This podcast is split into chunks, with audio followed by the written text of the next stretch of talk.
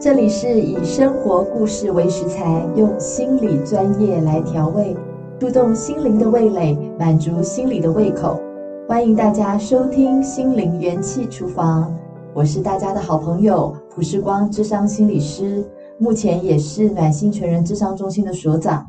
专长亲子智商、青少年心理成长议题、成人情感、职场霸凌、身心症照顾与改善。今天呢，我想我们可以谈一谈父母呢，可以如何衡量来给孩子最适当的期望呢？孩子长大的过程，父母教育他的品性，在他的学习态度上下功夫，也设定学习的成果目标，在生活中的各方面也教导要整齐清洁，也会常听到的几句话：别忘了把碗筷放进水槽里哦。和孩子分享一些读书技巧。可以规划读书计划，要重视轻重缓急，或者是来来来，和老师好好说声谢谢。其实这些话的背后呢，都是对孩子的期望。期望确实是孩子能被培养良好的生活习惯和性格的很重要的一把钥匙。但是呢，在实际的情况上，父母将会遇到一个难题，就是往往呢，想得很好的期望。可是真正在实行起来，孩子呢，不愿意听或是合作，孩子可能会回复你不要再念了，或者感到很烦躁，就把门关上，不希望你再进去。你或许是一个会给孩子绝对自由的父母，但是这样子又好吗？啊、呃，我想分享一下我在临床上面的观察。通常呢，这样的父母呢，比较常可能是因为。自己是在一个焦虑的，而且过度限制的家庭里长大的孩子，于是呢，当自己有孩子的时候呢，对自己的孩子比较采取自由成长的态度，首重一切身体健康的需求，确认孩子有吃有喝，其他的呢，就让孩子自己决定就好了。有一位妈妈呢，她很希望她的孩子可以自由独立。她就是从比较焦虑且过度限制的家庭里面长大的妈妈，所以呢，她因为希望孩子能够自由独立，所以从来不问他的心情好不好，因为对妈妈来说，太过于干涉自己的孩子了。她认为孩子如果有任何的需要，他自己会向他开口。但是呢，当孩子在智商里面谈到和母亲的关系的时候啊。他却觉得，在没有任何家庭的规范之下，他觉得自己呢，好像是不被关心的那个人。因为呢，他说他很羡慕，如果他跟朋友啊在外面到晚上十点的时候，他会看到他的朋友的家人会打电话问他说：“哎，你人在哪里呀？要不要去接你呀？”但是呢，他说他从来没有接过这样的电话。妈妈也从来没有问过我，我的需要是什么。所以呀，太过自由放管孩子的方式呢，很容易让孩子觉得自己因为做什么都可以，好像没有人会真正的在乎他。所以呢，家庭还是需要有规范，以及对孩子要有所期待。在临床里头，我看到家庭确实很需要培养两个态度，衡量给孩子适当的期望上面。第一个呢，就是啊，从孩子小时候，其实就要开始学会要能够尊重父母的期待。第二个呢，则是也要让孩子学会，若是没有达到期望的目标的时候，没有达到父母的期待的时候，孩子该如何面对？其实父母最重要的要重视这个过程，而不是只是看结果。父母要能够肯定他在过程当中的努力。告诉孩子说：“哎，你尽力就好了，你不需要觉得自己失败，更不用感觉好像对父母内疚。所以，我们需要在家庭里面有规范，我们需要让孩子知道，父母对一个孩子培养养成好的品性、好的读书态度，甚至生活的习惯的这个背后的期待，这个背后的期望。但是呢，在孩子学习的过程当中，我们。”不要执着，孩子一定要很快的，或者是说一定要立即的达到目标才可以。因为依照孩子不同的气质和个性，孩子会有他学习的方式和速度，所以对孩子的期望呢，不要使用强迫或高压的手段，这反而呢会造成孩子对人的焦虑。就像呢，我举个例子，这个例子呢其实是一个呃模拟的个案，我就称他叫做杰森，他三十五岁。自己呢，职涯的发展和别人的期望有很大的关系。他的决定呢，往往要牵扯到家人、主管、同事、朋友等等的眼光，所以他的职涯的发展不能只有他自己的想法，他会受到很多周围人眼光的影响。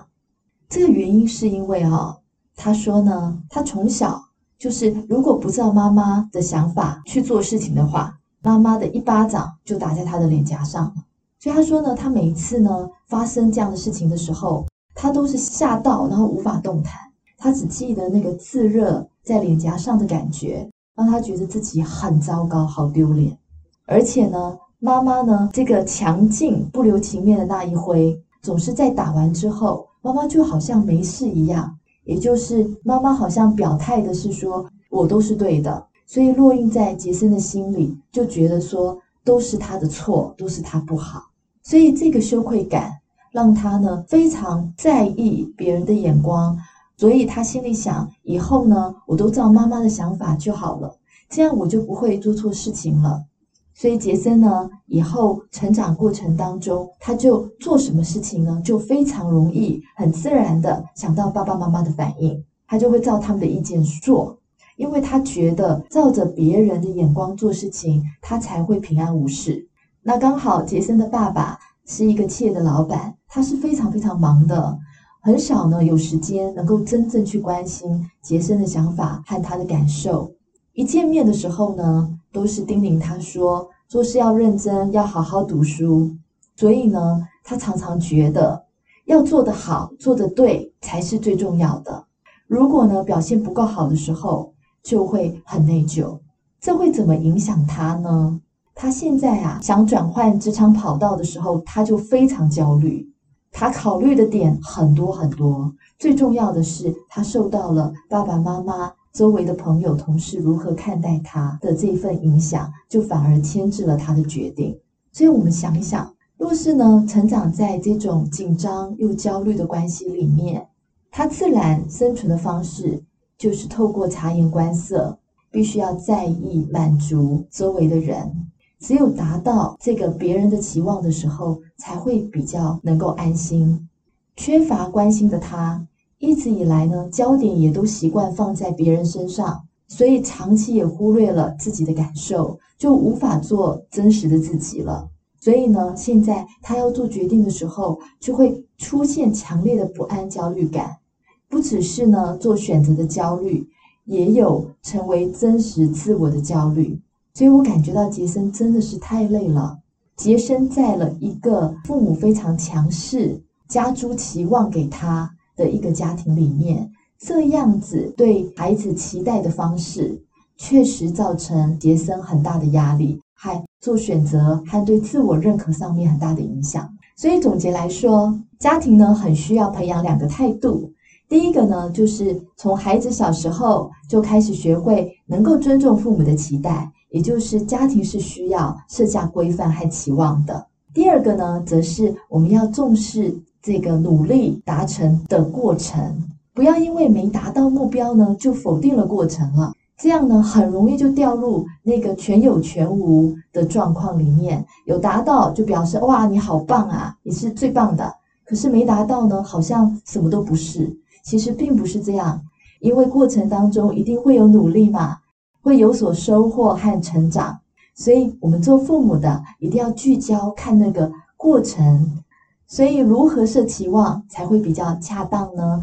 要可以去看到孩子他的气质还有个性，就是在你设定一个期望之后，你就在过程当中去看孩子在执行的时候他的表现。去认识他的人能力程度。当你越认识孩子本身的时候，你将来就越了解该如何设定合理的期待给他。这个期待呢，是可以在达到父母的期待和符合孩子的能力上，能够做到平衡的。我有一次呢，我在一系列的青少年家长成长课程里面呢、参与课程的父母就纷纷在课程之后就回馈我，就跟我说呢，哎呀，他们呐、习惯思考什么是好的，就希望呢孩子就跟着做，就照着做就好了。却忘记了孩子本身呢是有独特的个性。其实很多青少年的父母就是遇到这样的情况，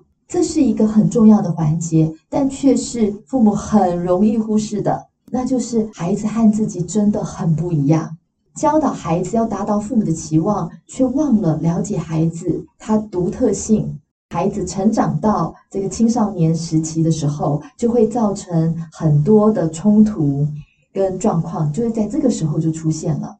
就像呢，有一位青少年孩子，他呢是很喜欢音乐，一下课呢就回家，在房间里作词作曲。但是妈妈呢是很希望他能够从事学术升学的路，因为妈妈有考虑到未来就业实际的状况，但是呢，他当时呢就没有考虑到孩子本身独特的气质和兴趣。因此呢，这个妈妈啊，就在非常强势的不让孩子花时间在音乐上之后呢，结果也跟孩子的关系就此就破裂了。这样有让孩子更想要读书吗？就是完全适得其反，孩子反而更抗拒读书，是希望让妈妈彻底失望，因为根本就不想考虑妈妈的期待是什么。这位妈妈发生了什么事呢？她其实。知道他自己期待孩子未来的道路，但是呢，他没有去觉察到孩子其实本身是很热爱音乐，却不爱读书的这个现象。所以呢，妈妈跟孩子呢，只是一直在希望你念书，怎么还不念书啊？你怎么考这样的成绩？一直在读书的这个过程当中，产生了很多的要求，变成关系里面很多的冲突。这样时间一久了以后啊，也很消耗孩子对读书的好感了。若是能够提前来了解一下孩子对读书没有兴趣的原因，诶，才能够给孩子真的是给他最适当的期待。就像呢，这个青少年发生了什么事情呢？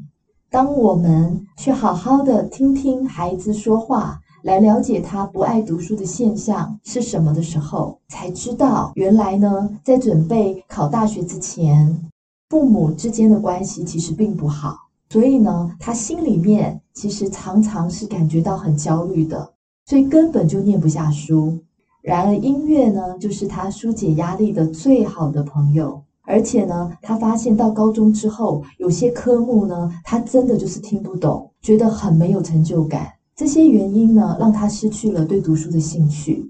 或许我们真正了解这个孩子，他到底想什么，他的感受是什么，我们能够真正听到背后的想法跟原因之后，会对这个孩子有更多的体谅。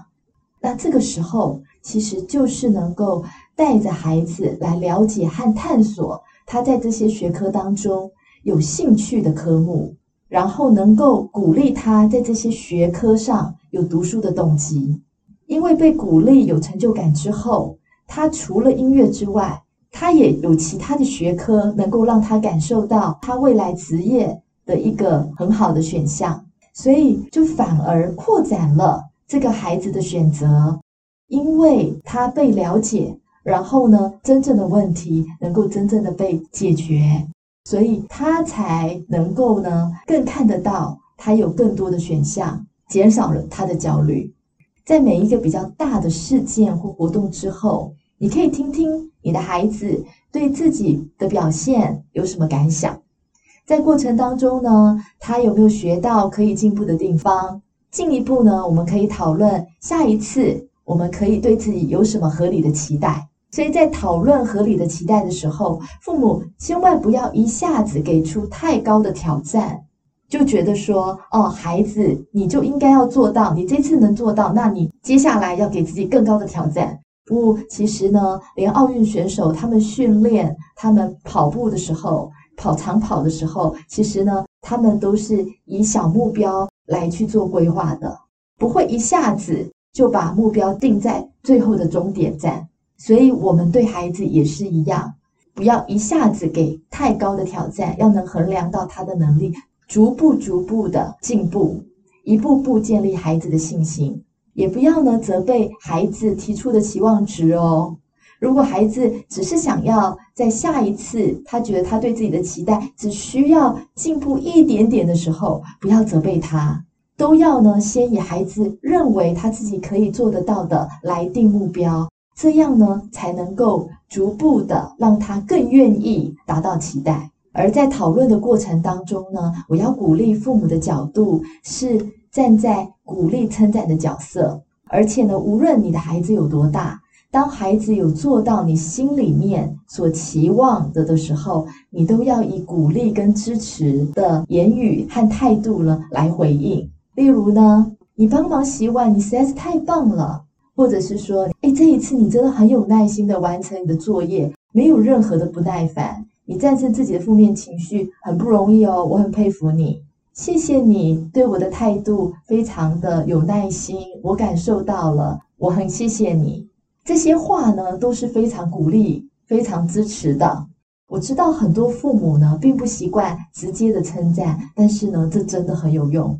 另外呢，有的时候啊，当设定期望之后。孩子看见，如果他没有达到那样的期望，他有的时候呢，就会跟其他有达到期望的同学呢去做比较。他可能会觉得自己没有其他人优秀，但这个时候呢，父母也可以用这个支持的口吻呢来回馈孩子，就告诉他说，每一个人呢都不一样，你就是独一无二的，所以呢，我们就照着我们自己的步伐往前走就好了。父母也不要去和其他人比较，只要定睛看着自己的孩子，欣赏孩子的努力和陪伴他的进步，那就很棒、很足够了。若是孩子呢完成很挑战的目标的话，如果真的做到了，那我鼓励整个家庭呢可以一起好好的庆祝一番，让他知道他做的真的很对，真的很好。有一对父母呢，很希望帮助他的这个小学四年级的小孩。